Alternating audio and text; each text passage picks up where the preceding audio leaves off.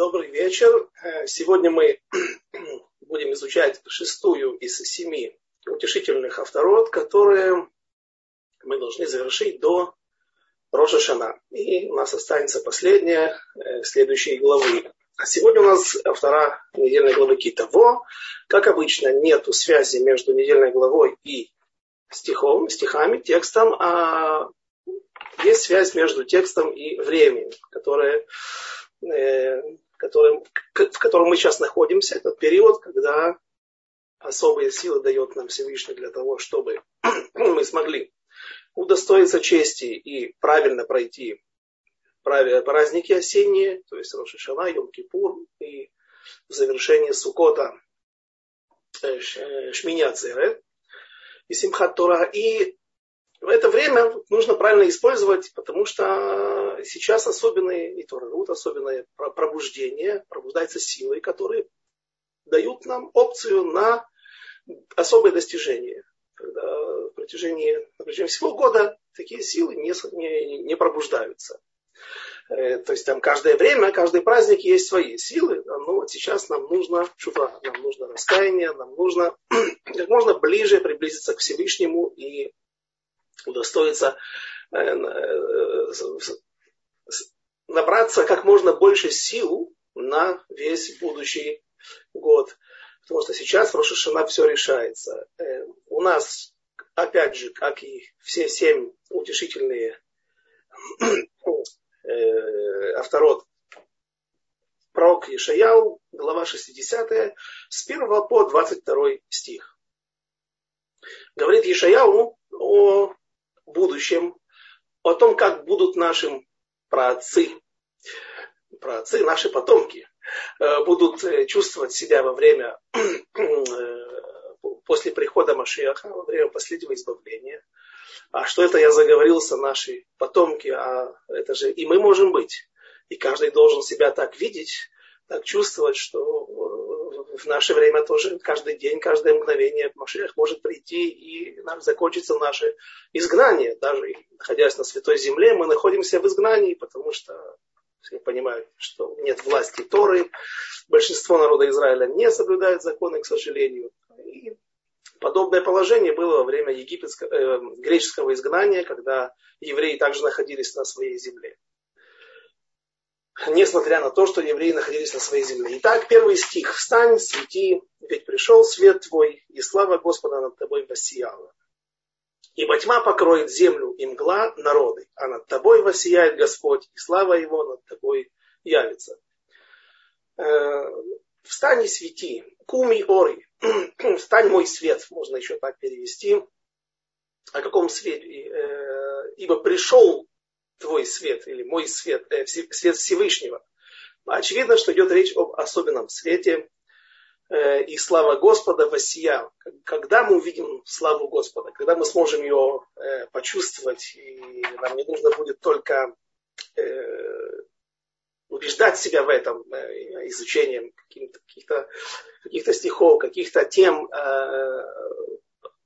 Сейчас мы не можем видеть, а можем только понимать, чувствовать и таким образом приближаться к Всевышнему.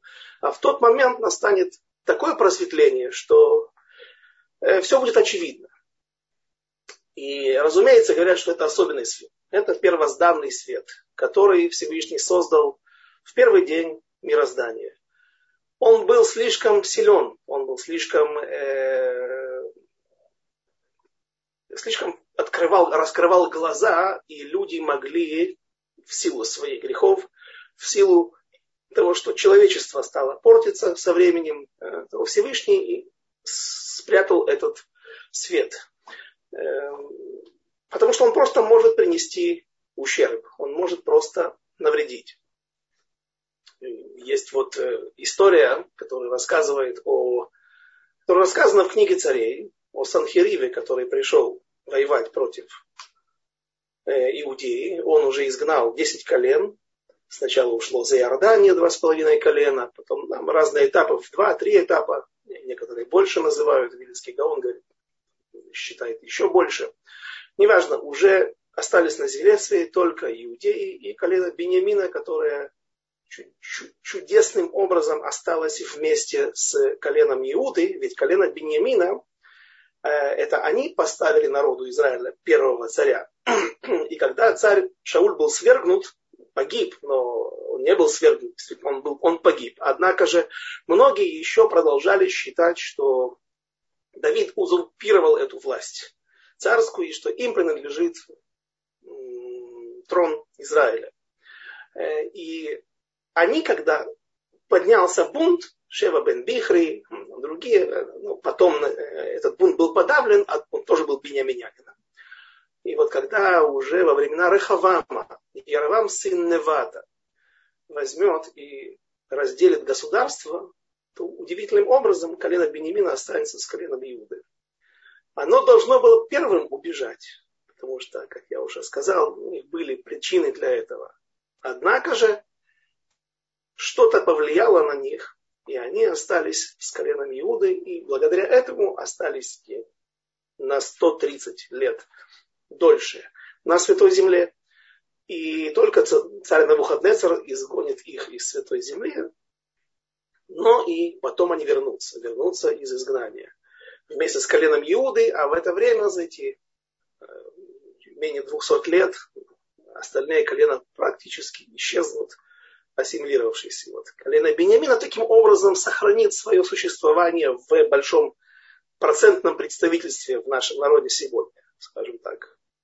70 на 20, да, еще какие-то маленькие проценты для друг, представителей других колен, но это не наша тема сейчас. И вот э, в будущем Всевышний э, я говорил о Санхириве, что когда он пришел и осадил Иерусалим, то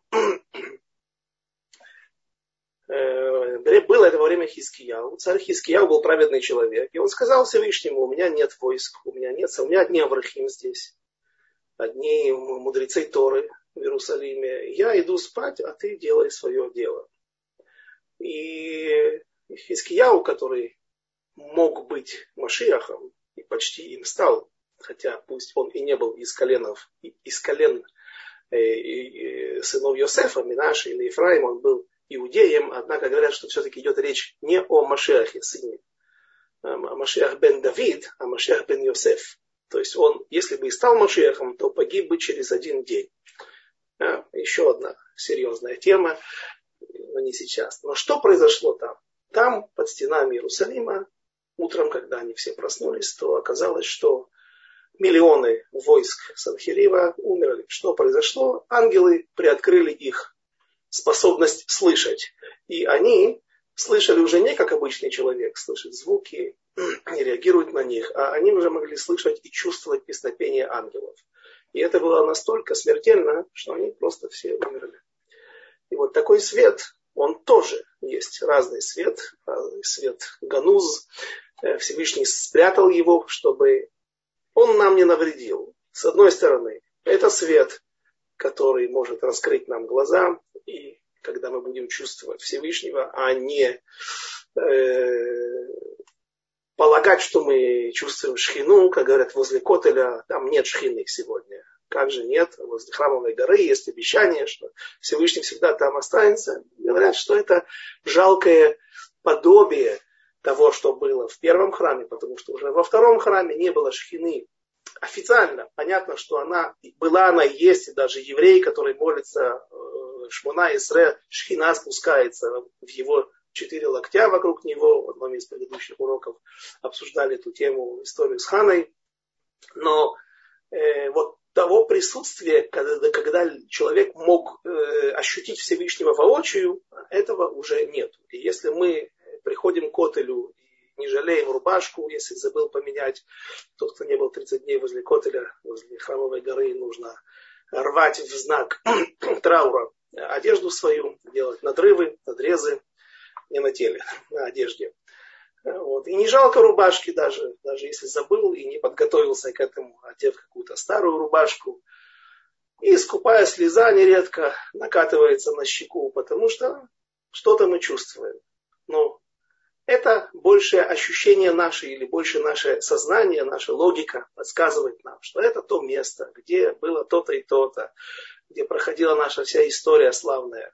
И первый храм был, второй храм. И это пробуждает в нас чувство. Однако же настоящего ощущения присутствия шхины, к сожалению, в нас ну, того уровня, которое было во времена первого храма, второго храма, второго храма меньше, и которое будет в конце дней после полного избавления в еще большей силе раскроется, вот этого у нас нет. И этот свет, э, так говорится в Мидраш Раба, Мидраш Берешит Раба, Раби Шимон, сын его Цадака, спросил у Раби Шмуэля, сына Нахмани, из чего создал Всевышний свет? Когда он э, сказал, тот ответил ему, что Всевышний окутался словно э, в платье, этим светом, и так он его создал, создав его, окутался им, и так он светил э, земле, на земле. И, и в другом месте, в, в Вавилонском Талмуде, в трактат Роша Шана, э, говорит Раби Йоханан, что Всевышний окутался словно в платье. Есть такой стих, который мы читаем, в это 104 псалом. Псалом, капитал, говорят, в общем, глава 104 в Таилим, которую мы читаем на Рош-Ходыш, как Ширшильем. Песнь э, этого дня. В новомесяче читается длинный, э, длинный э, псалом, который, в котором есть такой стих. Ойте ор касальма.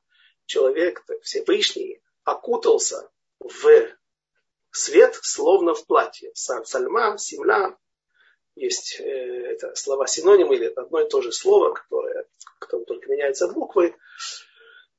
Э, и говорится о Шана, что Всевышний окутался вот в этот свет, словно шалех цибур, как будто бы посланник общины, который предстает перед всей синагогой и ведет молитву, и он окутывается всегда в талит, если это суббота, есть синагоги, которых и в будние дни э, требует, чтобы хазан, чтобы тот, кто подходит к амуду, к, чтобы быть ведущим какой-то молитвы, тоже надевают талит и будни дни. Так вот, Всевышний окутался в, свое платье, то есть вот в тот цвет.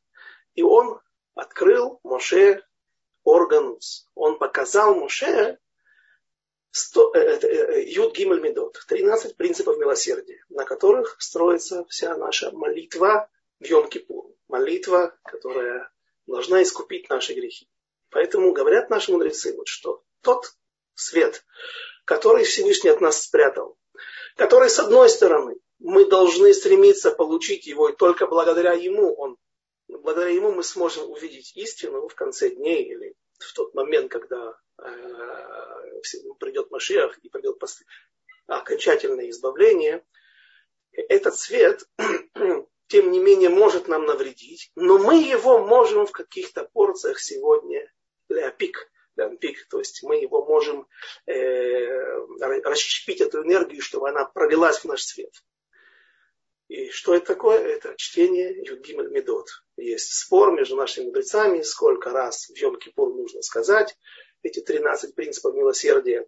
Но в принципе молитва и от слихот они выстраиваются по вот такому принципу, что идет какой-то пьют, какой-то гимн.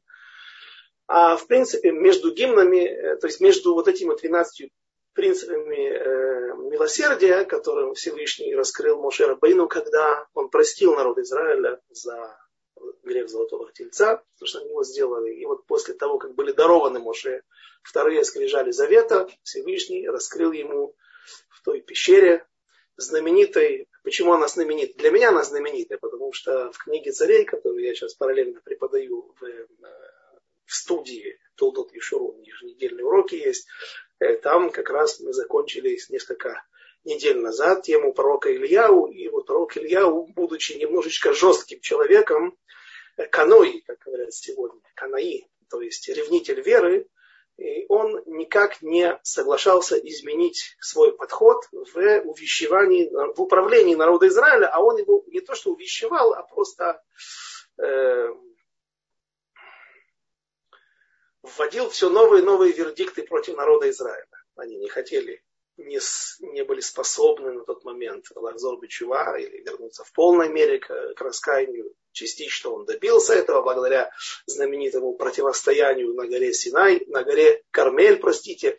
И вот, когда э, пророк Ильяу отказывается менять свой подход, ну, жесткий подход к управлению народа Израиля, к управлению народа, он Всевышний отправляет его на гору Синай.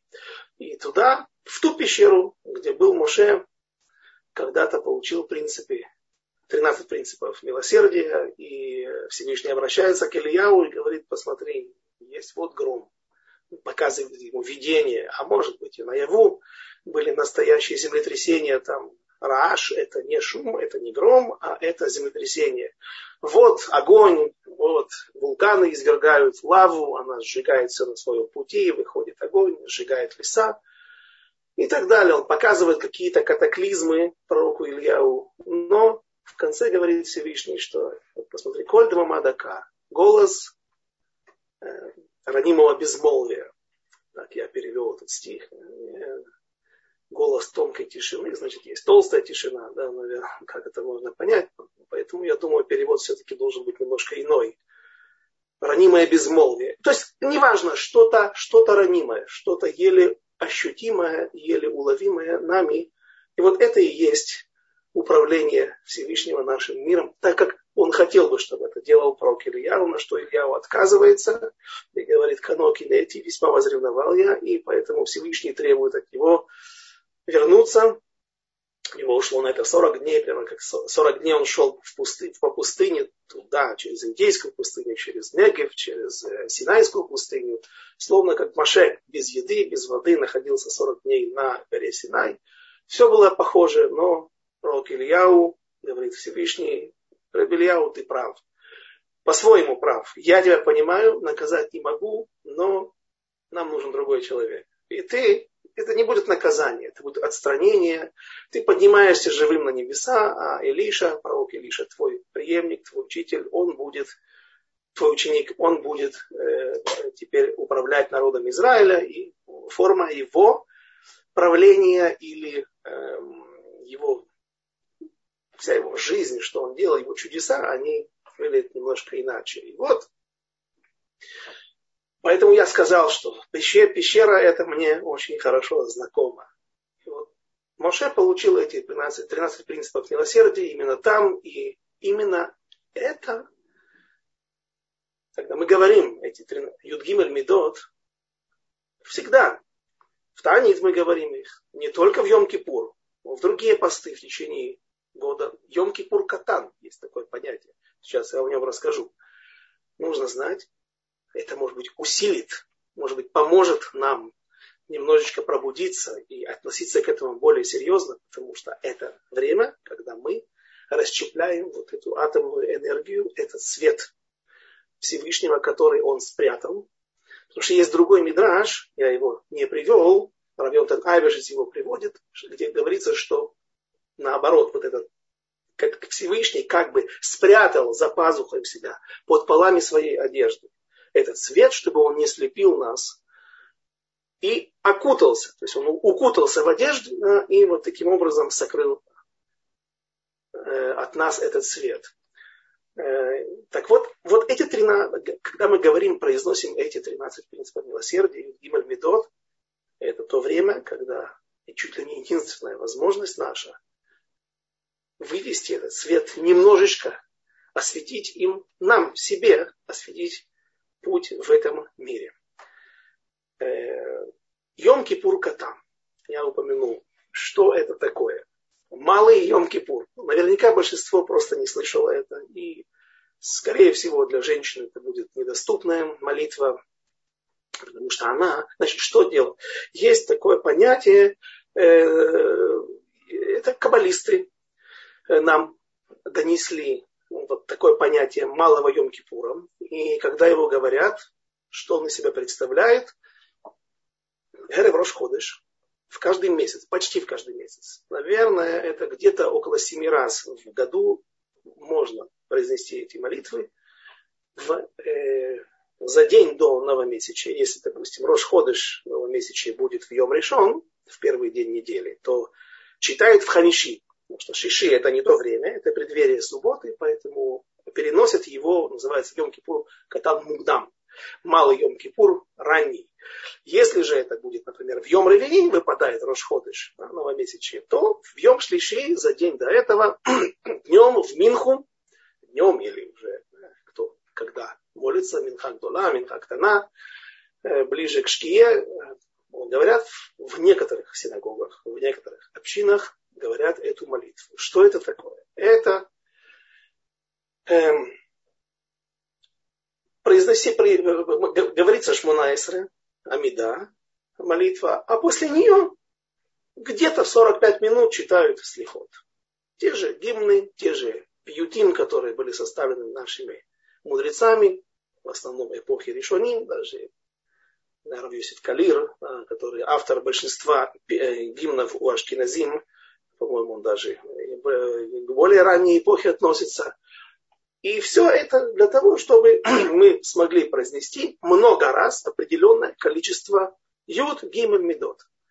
13 принципов милосердия. Когда я приехал в Израиль более 20 лет назад, 22, то в Ешиве в Бнебраке, где я учился, я приехал из Торат Хаим, там, э, чтобы не нагружать ребят, э, э, такой молитвы не было, в Эрев Рошходыш. Но когда я приехал в Бнебрак, там уже, так сказать, нужно, когда ты попадаешь в высшую лигу, нужно работать уже на других уровнях. И в Ешиве, разумеется, как во всех ашкенадских ешивах, ашкенадских, литовских ешивах точно я знаю, России практически везде говорится этот Йом-Кипур в Минху непонятно, ты не привык к этому тексту. Это не во всех сидурах даже это есть. Сидур Вильна, э, другие э, есть. Просто специально выставляют ящик, картон, в котором лежат такие брошюры, и на них написано Йом Кипур Катан. И начинают. Я видел, как люди нервничали, как люди путались, не понимали. Ну и, знаете, минха 15 минут в день, да, днем. А тут э, целый час тебя заставляют стоять. Ты должен кричать, должен молиться. Неожиданное такое изменения. Однако же эм, мне в какой-то момент я, мне в голову пришла мысль, ведь это же, это же чудо просто. Мы приходим к Йом-Кипуру, например, неподготовленными, к Роша Шана. А, ну или, как говорится, приходим как приходим, как получится. Старались, не старались, но коленки дрожат. Вот сейчас от этого зависит, может быть, вообще жизнь моя, а наша, а, ну, по крайней мере, ближайший год. Парноса, все, все это очень важно. Что будет, как будет. А тут, представляете, мы приходим, мы как бы это возможность, вот этот Йом-Кипур, Катан, подтереть хвосты, в кавычках, да, подтереть то, что мы натворили в этом месяце. И взять и закончить это, взять и исправить это, потому что Э, там, смотрите, вот не будет перед, перед Рошашоной э, в, в месяце Илуле, не будет Йом Кипур Катан сейчас. Почему? Потому что сейчас это перед праздником. Был, например, месяц Нисан, тоже не было Йом Кипур Катан. Почему? Перед э, Эрев Рошходеш Ияр. Почему? Потому что ну, этот, в этот месяц не говорится Таханун. То есть, получается, там всего где-то семь раз в, в году я разговаривал с одним карленстолинским хасидом, он сказал мне, что русскоязычный, он сказал, что у них четыре раза. Какие-то какие месяцы особо считаются тяжелыми, которые нужно исправлять. А вот у них так четыре раза говорится. Ну, и вот эта возможность, возможность решить свои проблемы и, в принципе, подойти. Ты целый час стоишь да, это не пост, но это вот приблизительно за год ты набираешь то время, которое ты стоишь в молитве, там около 10, 7, 8 часов, сколько, кто как быстро молится, какие синагоги, то время, которое ты стоишь перед, перед Всевышним в Йом-Кипур. И получается, что такая возможность, очень хорошая возможность многое подправить и более уверенно, не с высоко поднятым носом, но немножко увереннее себя чувствовать в Рошашана есть споры, есть много есть интересных историй о том, как спорят разные мудрецы наших или лидеры движений хасидских, как молить. Одни говорят быстро молитву за полторы минуты, Амида, Шмунайса, другие говорят долго, Хевру, как положено. В общем, принято 7 минут, 5 минут, это считается такая норма. Да. Все время, к сожалению, время укорачивается, скажу даже вот на то, как я помню себя в начале, как я жил в Иерусалиме и молился, да, и как сегодня в Кириацефере в разных местах молитва ускоряется, ускоряется. Одни говорят, нужно так молиться, что быстро, чтобы дурные мысли не вошли в голову на ходу. Подобен поезду, когда хорошие, плохие мысли не попадают в поезд. Даже если не пытаются проникнуть, ты несешься как локомотив. Другой отвечает Рэбе, да, мои хорошие мысли не могут попасть на такой скорость. Вот. Как-то был спор между эм, Гурским Рэбе. Так это я слышал, я не читал это в книге, я слышал, кто рассказывал, надеюсь, это правда, э, что Рэбе Мигур сказал, э, Рэбе Мибриск, э, что ну, у них спор насчет, насчет Йом Кипура, нужно или нет. Так Рэбе Мибриск сказал такую вещь. Есть люди, которые едут из Вильна в Варшаву, у них есть много денег, они богатые. Они покупают один билет от Вильна, Вильнюса до Варшавы. И так проводят дорогу удобно, в, в купе или СВ, у кого еще больше денег. А, а есть люди, у которых нет денег. У них есть немножко денег. Что они делают? Они берут, ну, я как-то так от Харькова до Запорожья ехал, там, наверное, на четырех перекладных, ну, по, по той же причине, лет 30 назад, наверное. Ну, электричка от Харькова до Мерефы, от Мерефа до Павлограда, от Павлограда до Днепропетровска, Лозовая, все эти станции, помню, как сейчас. У человека нет денег, он покупает маленькие билеты на, дешевые билеты на электричку. И так на перекладных, можно сказать, добирается до своего пункта.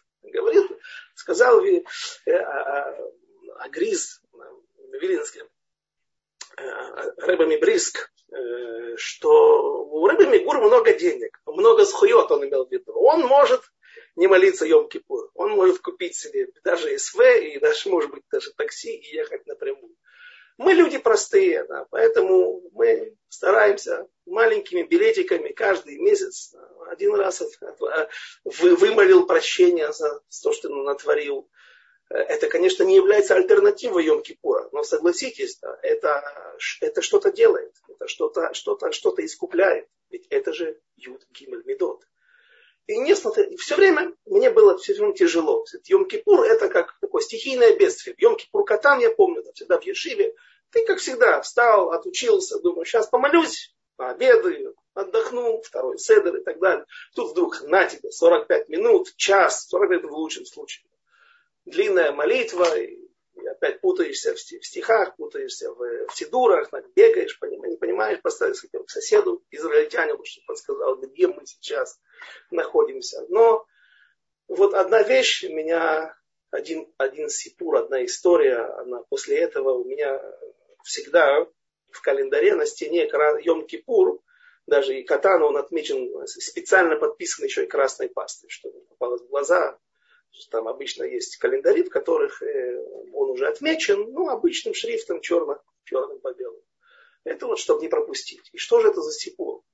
Стайпер. Этот сипур, эта история произошла со, со стайперами, точнее, с одной семьей в Бнейбраке, когда произошло, ну, значит, история это буквально вот рассказывается, она описана в книге Толдот Яков по Э, Яков Исраиль Коневский, снайпер, отец Рамхайма Коневского. Э, буквально детективная история. Так она. Значит, умирает отец в семье, пожилой человек, и мать с сыном старшим разбирают его стол. И э, отец, сын вытаскивает какую-то записку, какой-то клаптик бумаги, кусок бумаги, на котором написано э, что-то ручкой, таким не, не, не, не, не очень каллиграфично написано. Он подает матери этот отрыв, э, кусок бумаги, пожелтевший, которому много уже, видно, десятки лет над ним прошли. И мать вдруг говорит, Боже, она начинает плакать, не, не помню, сказала, но она говорит, я теперь все понял, я все понял. Прямо вот как вот у Агаты Кристи, да. И начинается история рассказывать после этого. Что же произошло там? Мать рассказывает, что было время, много десятков лет назад, братья отца начали умирать с коротким интервалом. Через короткие интервалы времени, периоды времени, и э, все, все шли вот по хронологии, да, по, по, по, по, возрасту. Старшие, следующие, следующие, следующие. И когда дошла очередь отца, мы люди религиозные, нам, мы не всегда можем узнать, понять, какая причина, но сказано, что нужно для фашпеш, для машмеш, то есть и, и обдумывать, и прощупывать свои мысли, что, на, на, на, на уровне мысли, искать проблему, откуда, откуда, что, почему с нами произошла какая-то цара. Он, долго не думая, их отец, пошел к Стайплеру. И когда вернулся, вернулся спокойный. То есть он пошел за советом. И с тех пор он прожил много лет, как бы вот эта вот магифа, это катастрофа, это, это, это, это, это, это смерть братьев, она в этой семье, она остановилась. И говорит мать, отец недавно, незадолго до смерти, начал говорить Беркат Амазон, то есть благословение после трапезы с хлебом, в буден день. И я ему напомнила, что он мне сказал я Алева Яво, вставку, которую говорят на Рош Ходыш. И отец, ну, понятно, что это неприятно, это нарушение даже, можно сказать. Но отец настолько был в ужасе, я даже не понял, он не мог успокоиться после этого. И теперь я понимаю, когда она открыла эту бумагу, бумагу увидела, что это была бумага от Стайпера. И Стайпер сказал, я не знаю, в чем причина, почему в твоей семье это происходит. Были, например, потомки Элия Коина, Абаи и Ровы. Они были потомками Элия Коина, и они должны были умирать все 18-летними. Одна из там, шесть, наверное, постановлений было, вердикта вот Всевышнего, что не будет такого, не будет такого, и в том числе. Они будут умирать, умирать молодыми. И поэтому они делали, один изучал, они были Гдолеадор, Амараим великие, и э, один прожил 40 лет в заслугу изучения Торы, а второй прожил 60 лет. Почему? Что кроме изучения Торы, он еще и занимался гмилут хасади, милосердием. То есть держал гмах или еще что-нибудь. Ходил по домам, собирал задаку для невест бедных, для просто бедных людей, вдов, сирот. Ну, то есть они знали, что над ними висит вот этот домоклов меч, и ничего с этим не сделать. Кажется, Рав Кагана вернулся, есть Мидраш, что не в Талмуде описано, Рав Кагана вернулся из, из пришел Алами Бабель Израиль, поднялся из Вавилона в Израиль. И он э, долго молился. И кто-то, я уже не помню имя, был глава Роши Шива, глава Бейт Мидраша, и он стоит перед ним, не может отойти три шага назад. Там же Шхина находится в его четырех локтях вокруг него и ждет. Так вот, во многих приличных движениях, синагогах э, этот, этот закон соблюдается. Люди оглядываются, ждут, пока человек не закончит молитву. Потом можно сказать ему, слушай, дорогой, ты знаешь что? Да, сейчас ем. Кстати, ты знаешь, что Тишабиав закончился, да? Я ведь еще не пил, не ел. Я стою 10 минут тебя жду, пока ты закончишь молитву. Я такое видел. Э, ну, и вот так вот Рош Койль тоже подошел, глава Бейтмидраша подошел к э, вот, тому, кажется, был Рав Каана, и сказал ему, слушай, э, так вас в Вавилоне учат уважать ваших мудрецов, у меня тоже там жена ждет дома, обеденный перерыв, не знаю что. Да, ты... Тот же снайпер говорил, это гезель, да, это воровство. Ты не имеешь права. Ты любишь молиться очень долго, найди себе место перед стеной, перед какой-то мехицой, да, перед амудом, каким-то столбом, иди на мизрах, иди молись. Чтобы ты можешь потом стоять полчаса, сколько хочешь, да, молиться, но другим не мешать. И Равкана ответил, э, я извиняюсь, конечно, но я просто вынужден бороться за свою жизнь. Почему? Потому что я из потомков Эли. Так а, Рош Койлель этот настолько молился потом за него всю жизнь, потому что он понимал, что человек просто судорожно хватается за жизнь, он борется за свою жизнь. Что Рав Кахана дожил до таких лет преклонных, что написано в, э, ногти его на, на, на руках, они были цвета крекера. То есть, э, очевидно, я не понимаю, что это, наверное, хитин уже не вырабатывается в таком возрасте, в таком нужном количестве, и, в принципе, ногти становятся тонкими, и видна плоть внизу под ними, да, поэтому э, не имеет другой цвет, не светлый, белый, розовый, а что-то более похожее на обычную кожу или на кровь, вот такие, такие ситуации, да, люди боролись так за жизнь. Стайп рассказал, возвращаясь к истории, я не знаю, по какой причине ваши, почему Всевышний с небес вынес такой вердикт, такое постановление, что вы должны все умереть молодыми. но я тебе могу дать тикун, который, может быть, поможет. И вот он написал ему, читай Йом-Кипур Катан. И когда отец, с тех пор он ни разу не фисфес, не, не пропустил Йом-Кипур Катан, и когда он читал Беркат Амазон и понял, жена его сказала ему, что ты почему ты вставку не говоришь на Рош Ходыш. Он понял, что сегодня Рош Ходыш, и он понял, что он не произнес, а уже было поздно. И уже была шкия. Йом Кипур Катан, он очень страшно испугался, после чего скоропостижно умер. То есть вот настолько, вот с тех времен как говорят, у меня даже яцерара нет. Вся семья мне всегда напоминает Йом Кипур Катан и так далее. Посмотри, красным цветом. Жена может с работы позвонить. Да, это в Киацефере, где я живу, в Мотидерите, есть э, центральная синагога. Она не совсем центральная, центральный штиблер, так сказать, такой на, на въезде. Там даже есть Израт Нашими, туда женщины приходят. Есть такая возможность. Э, даже у женщин э, поучаствовать в этой молитве. Ну вот все, что я хотел сказать по поводу Юдгимель Медот, это так важно. Это сейчас наше время, когда мы должны пробуждаться. Э, говорят наши мудрецы, что поскольку свет этот был первозданный, особый, которым облачился Всевышний или облачившись в одежду, спрятал их под своими полами своих одежд, который мы можем немножечко осветить себе путь благодаря чтению Медот, он был создан в Йом Решон, да, в первый день мироздания. Поэтому слихот мы начинаем читать в Йом Решон, а, а, Минха Кашкиназим. Да, это тут нужно сделать добавление, потому что в сефардских, в сефардских общинах уже с Шкодашилу читают слихот. Вот вот что я поэтому, это первый стих у нас, да, так, э, потому что это центральная тема как раз. Для этого и был приведен этот отрывок, чтобы побудить нас на какие-то изменения, на какие-то пробуждения духовные.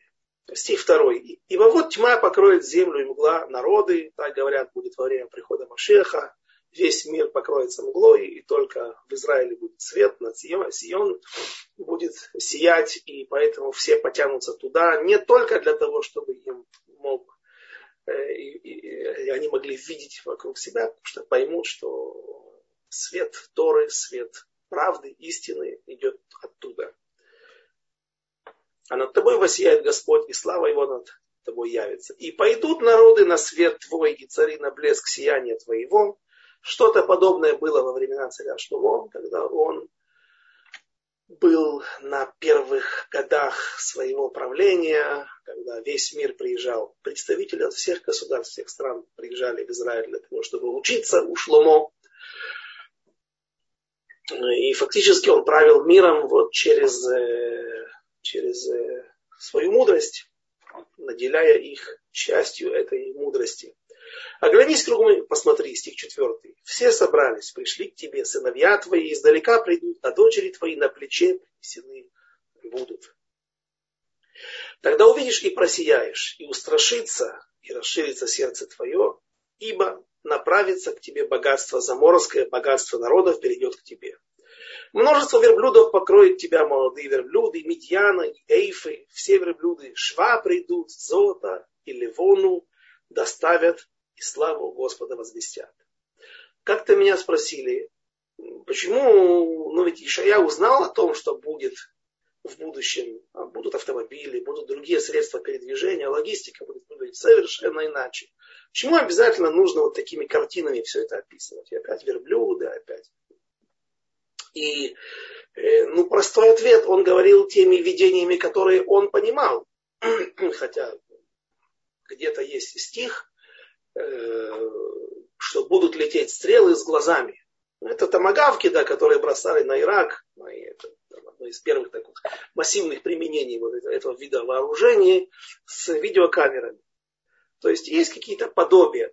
Почему здесь нам не говорят, будут какие-то мощные, быстрые верблюды, имеется в виду грузовики да, или автобусы, а просто верблюды. Так вот, одно из объяснений, которое я нашел, Э, это то, что в трактате Кедушин в Гмаре говорится о некоторых видах профессий, что люди, обладатели этих профессий, они очень богобоязны. Прежде всего это моряки, потому что они э, у них передатчиков СОС, СОС нету, не было в те времена. И если что-то с ними случалось, то, как правило, ну, шторм разрушал их корабль, то, как правило, они гибли, тонули.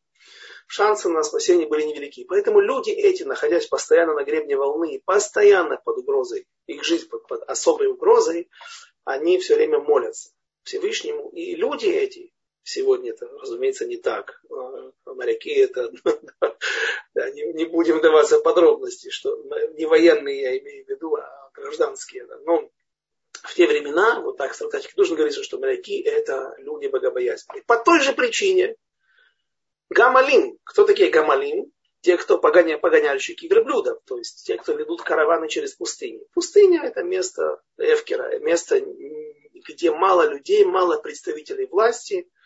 И в силу подобного положения много бандитов, много людей выходят на большую дорогу для того, чтобы поживиться, для того, чтобы напасть, отобрать, убить. И поэтому эти люди также богобоязненны.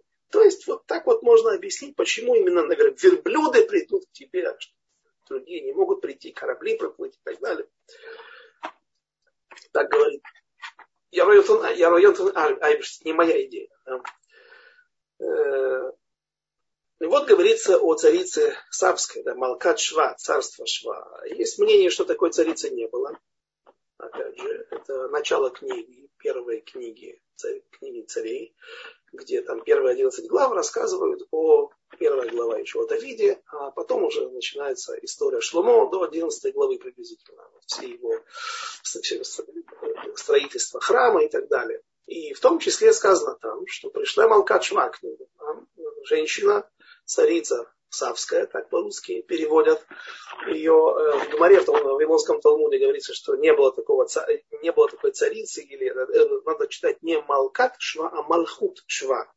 Но можно сказать, что найти компромисс, сказать, да, это было Малхут Шва, это было царство Савское, а ну, на престоле сидела царица. И вот она все равно пришла к царю Шлому. Там есть странные истории с ней. Да? Э, я назвал, называю это шуточно рога и копыта, да, то есть там есть история, которая находится не в подтвержденных источниках. Этот, эти мидрашим или этот сборник мидрашей на самом деле приводит источник, под э, автором которого является Бен Сира. Это был мудрец Торы, которого часто высказывания приводят в Вавилонском Талмуде, но в принципе его труды называются Сварим Хицоним. Это внешние книги, которые не несут вреда исторические летописи каких-то сражений, каких-то вещей, ну, как Йосиф Лави, да. но при этом они не, э, не несут пользы. Поэтому некоторые высказывания его приводятся в Талмуде, например, мне помнится э, насчет увлечения кабалой, э, тайнами, для тех, кому это недоступно и может нанести вред, имеется в виду не то, что есть запрет, но, в общем, он говорит такую фразу «Энлану эсек банистарот» нечего, нечего нам заниматься э, сокрытым.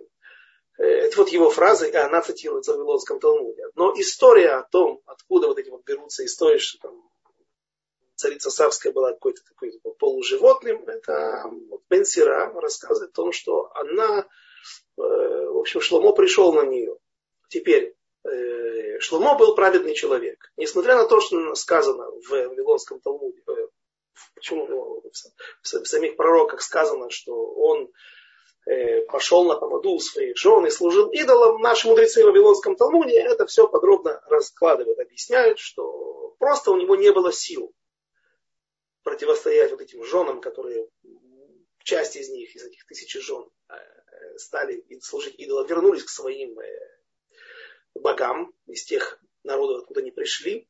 Ну, Шломо не было возможности просто противостоять этому. И он прожил всего 52 года, и старость очень быстро его настигла. Вот в этот момент жены так сказать, дали себе зеленый свет на то, чего, они, то, чего не нужно было делать. И, ну, в общем, Шломо праведник. И если что-то он натворил или сделал не так, то это ошибка, не более того. Соответственно, он не мог прийти просто так, но вот пришла, появилось у него желание, он пришел на царицу Савскую. Рамадвали, как раз мудрец Кабалы, известный эпохи Рамхали, э, он говорит, что он просто женился на ней. Действительно, он на ней женился. И э, когда вот этот Бен говорит, что он обнаружил ее, что была покрыта густым волосяным покровом, он там боролся с этим, делая какую-то мазь, снимая это, в общем. Вот это оттуда источник. Там никаких ни рогов, ни копыт не было. А, ну вот в конце концов поясняют, что это, по-видимому, был какой-то очередной проект Шломо. Как один из проектов тысячи жен, э, неудавшийся, потому что царица Савская ушла от него. И говорят, есть источник, источник авторитетный, э, который говорит, что у них родилась дочь. И э, вот от этой дочери произошел Навуходнецер, который в конце концов разрушил храм. То есть это нам говорит только, напоминает о том, что только тот, кто построил храм, обладатель таких же сил может разрушить. Шломо наделил этими же силами еще кого-то. Но царица Савская, почему она ушла? Во-первых, э, разведенная женщина, разведенная жена царя, она не имеет права выйти замуж больше. Э, вдова царя царская тоже не имеет права больше, больше выйти замуж. А, очевидно, что она сбежала. Даже если был брак законный, она сбежала. Почему она сбежала? Говорят, что она происходила из народов, которые произошли от Ктуры. Ктура это Агарь. После смерти Сары Авраам вернул себе Ктуру. И от него произошло, кажется, восемь сыновей. Восемь, да, и написано, чтобы они не мешали потомкам Авраама, Ицхака и Яакова жить. Он их отослал, дал им подарки и отослал их на восток. Что имеется в виду? Это нужно по недельной, в недельной главе разбирать. И говорят, что Авраама Винну сказал им, что у них есть, наделил их масоры, традиции. И он сказал им, что в будущем придет Машиах, и Машиах этот э, изменит мир весь, и тогда вы должны прийти. То, что о чем процесс, о котором говорится здесь. Придет даже Малкадма, царство царское или царица царская. И когда Шломо воцарился на престоле, все думали, многие полагали, что это и будет Машиах, потому что действительно он осветил, пусть ненадолго, но мир, как мы уже много раз говорили об этом на разных уроках и сегодня, что весь мир посылал людей, представителей своих, чтобы они учились у Шломо мудрости. То есть весь мир добровольно принял над собой абсолютную гегемонию Шломо. Приняла это и царица Савская в соответствии со своей традицией, своего народа, своего праотца Авраама. Но когда она поняла, что Шломо все-таки не Машиах, тогда она и вернулась. Ушла. И есть в одном из стихов, там сказано, в Ишомат, и она не услышала, а она слышит. Царица Савская, мы должны быть, услышала о том, что появился на свете Шломо, и поэтому она пришла с дорогими подарками. А, и, ну, это все, что там о ней сказано, испытывала его какими-то своими загадками и так далее. Аваль. Слово написано шомат, она в настоящем времени. И говорит один из наших современников, автор книг э, Диврей Тойва, э, Тауб, Авраам Тауб из Бнебрака. Он, кажется, приводит источники, говорит, шомат, они живут где-то, и они слышат, они держат ухо востро. Они ждут, когда в Израиле будет избавление, когда в Израиле придет тот свет, которого мы все ждем, и который мы немножечко можем и стараемся извлечь благодаря произнесению Юдгималь Медот, 13 принципов милосердия. И царица Савская еще придет, она еще вернется. Стих 7. Все овцы Кейдара соберутся к тебе, овны Невайота служить будут тебе, поднимутся жертвы желанной, на жертвенник мой и храм славы моей украшу я. Кто эти облаком летят? Ну, а кто голуби? Как голуби к нам из голубятин своих. Ибо ко мне с острова соберутся, и кораблями Таршиша во главе, чтобы привести сынов моих издалека, серебро и золото их с ними. Во имя Господа Бога твоего и святого Израиля, потому что Он проставил тебя. Остров Таршиш это тоже такое известное понятие. Туда убегал пророк Йона. Непонятно потом, как он попал в Ирак. Э, ведь это северный Ирак сегодня, Нинвы. Там даже есть развалины одной из арамейских государств на, на тот момент. Э, в общем, у царя Шломо были корабли, которые ходили в Таршиш, и причем сказано из Эйлата. Если это, так вот, говорят, Таршиш это то ли остров, то ли где-то вот отдаленный на западе. Где-то я видел, кто-то говорит, ну это все гипотетические, чис- чистые гипотезы, которые не подкреплены нашими мудрецами. Можно сказать, что есть такой за Гибралтаром, уже в сторону Атлантического побережья, недалеко от Гибралтара, на побережье Испании находится город Кадис. Вот кто-то говорит, что там это, вот, это, это место Таршиш. Но э, говорит, э, говорит те, те, сказано в книге Агават Йонатан, что Таршиш находится на западе, и первые корабли придут оттуда. А почему именно оттуда? Потому что там находится Шхина на западе. И тут он говорит интересную вещь, на основании, опять же, Вавилонского Талмуда, что до потопа солнце восходило всегда на западе, а заходило на востоке. После потопа Всевышний изменил. Почему, зачем, у нас нет для этого времени. Я и на данный момент не могу со всей глубиной объяснить это, но вот так сказано, не просто ли, это я уже просто от не просто ли так, не случайно ли остался именно Котель Марави, западная стена плача. Потому что, понятно, что Шхина находится везде. Всевышний на, на Амаком, да, Амаком, э, одно из, э, из эпитетов, которые называют Всевышнего. А, а, то, то самое место. Весь мир находится внутри Всевышнего, понятно, что он находится везде. Однако же есть минун, есть э, дозы э, или концентрация шхины где-то. Один человек, если три человека, семь, 23, э, миньяны, миньян 10 человек, 22 тысячи человек, 600 тысяч человек. То есть, и вот, вот самая высокая концентрация шхины, она находится где-то на западе. Опять же, это понятие относительное. Но интересно, что со Получается, что у нас э, страна восходящего солнца до, в будущем и до потопа была наша Испания, Португалия, Азорские острова, если дальше идти, э, это Америка.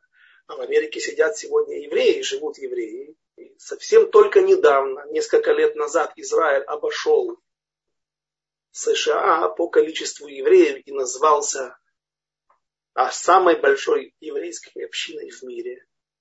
Там очень много евреев, очень много религиозных евреев. И многие евреи живут там, и религиозные в том числе, и не, не собираются сюда ехать вообще. По разным причинам. Мы не будем их обсуждать и осуждать. Э, я приведу только одну иллюстрацию. Сатмерский Рэбе, это вот самый большой хасидут в мире – в Израиле здесь Хасидей Гур, а в мире это Хасидей Сатмер. И они находятся все практически там в Нью-Йорке или где-то под, на территории США, разбросанные по общинам. И их основатель, Рэбе Мисатмер, да, он э, приехал в Израиль. И когда увидел, что здесь творится, как тяжело здесь выживать, и как, э, как здесь сионизм или сионисты противостоят евреям, пытаются, там, обрезают в лагерях специальных, практически фильтрационных, на пейсы для йеменских евреев и так далее, йеменских евреев. В общем, он сказал Хазанышу, да тут в пустыню нужно уходить, чтобы выжить. Как можно здесь жить? На что Хазуныш ему ответил, Ешивы это наша пустыня. Там закалка наша происходит, там куются наши кадры, там создается этот стержень у, в душе, в сердце каждого еврея, молодого парня, да, с которым он потом может противостоять различным волнам, э, различным испытаниям.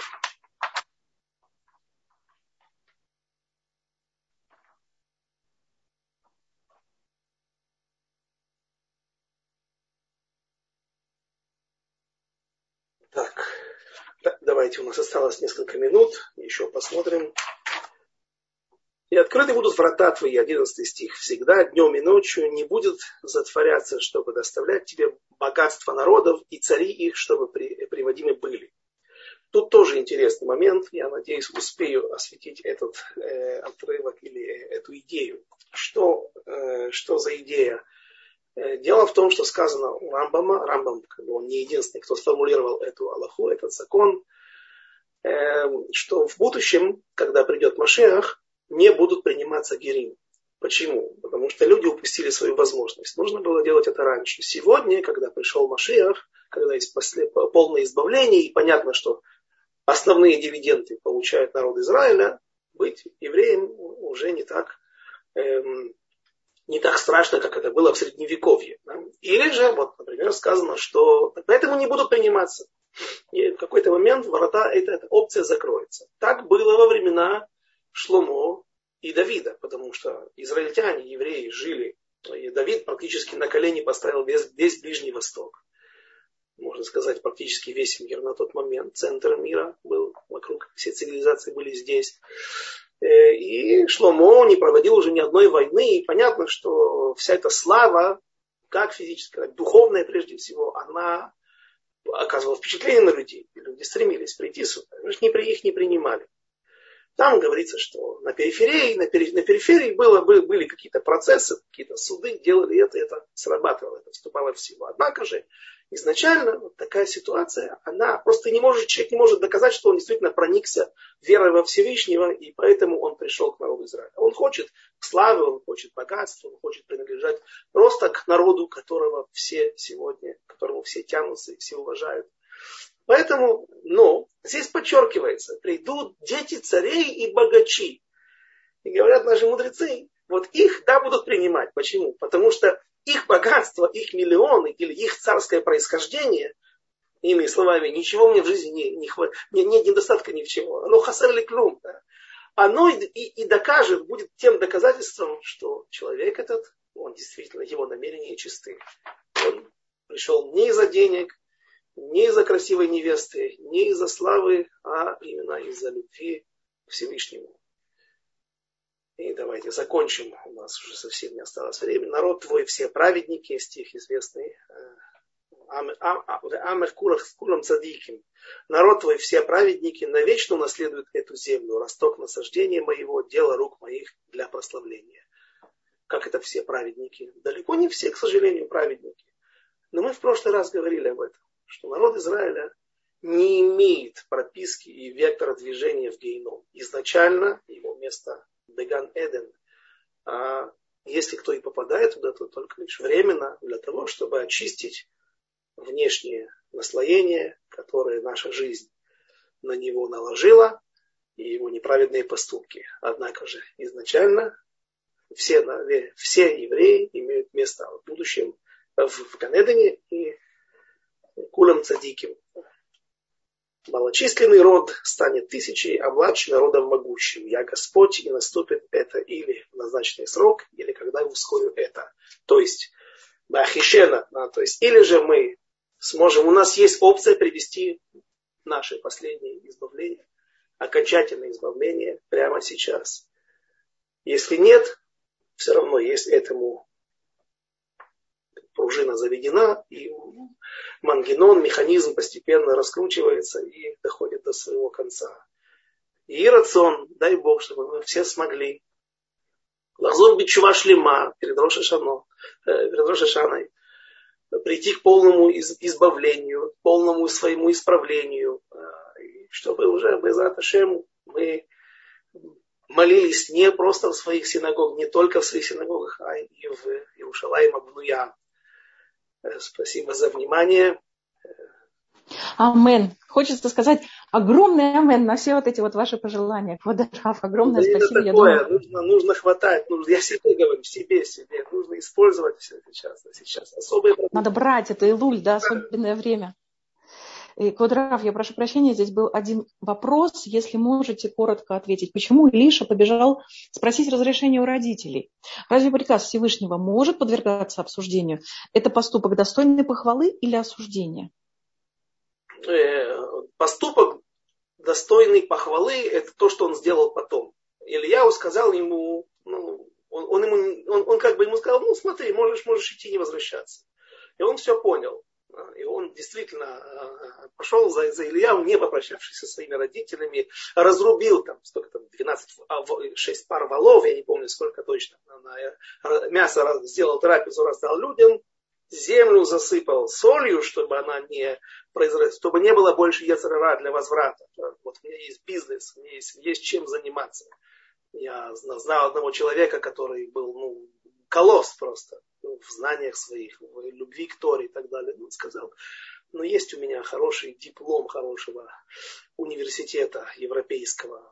И в конце концов, э, сегодня он там, хороший программист, профессор. В общем, э, а, а теперь, почему э, Илиша, насколько я понимаю, не совсем знал это. Ильяу, это Илиша был уже общественным человеком. И он, там, там это не приказ Всевышнего.